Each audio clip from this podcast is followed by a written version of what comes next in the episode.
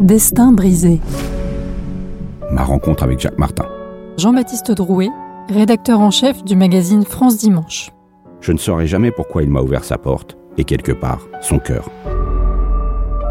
Privé de son trône télévisuel et de son public, le roi déchu est nu.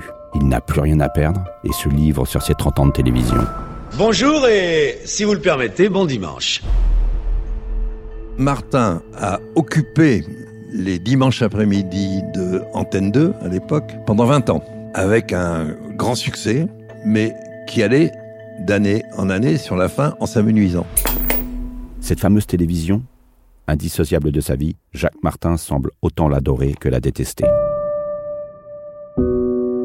Son rêve, c'était d'être un, un très grand comédien, ou d'être un très grand réalisateur, ou d'être un très grand chanteur, ou un très grand écrivain. Or, dans tous ces domaines où il excellait, il n'a jamais atteint une notoriété et une dimension telle qu'il l'a souhaité. Et ça, c'est le drame de sa vie. Il en souffrait. Destin brisé.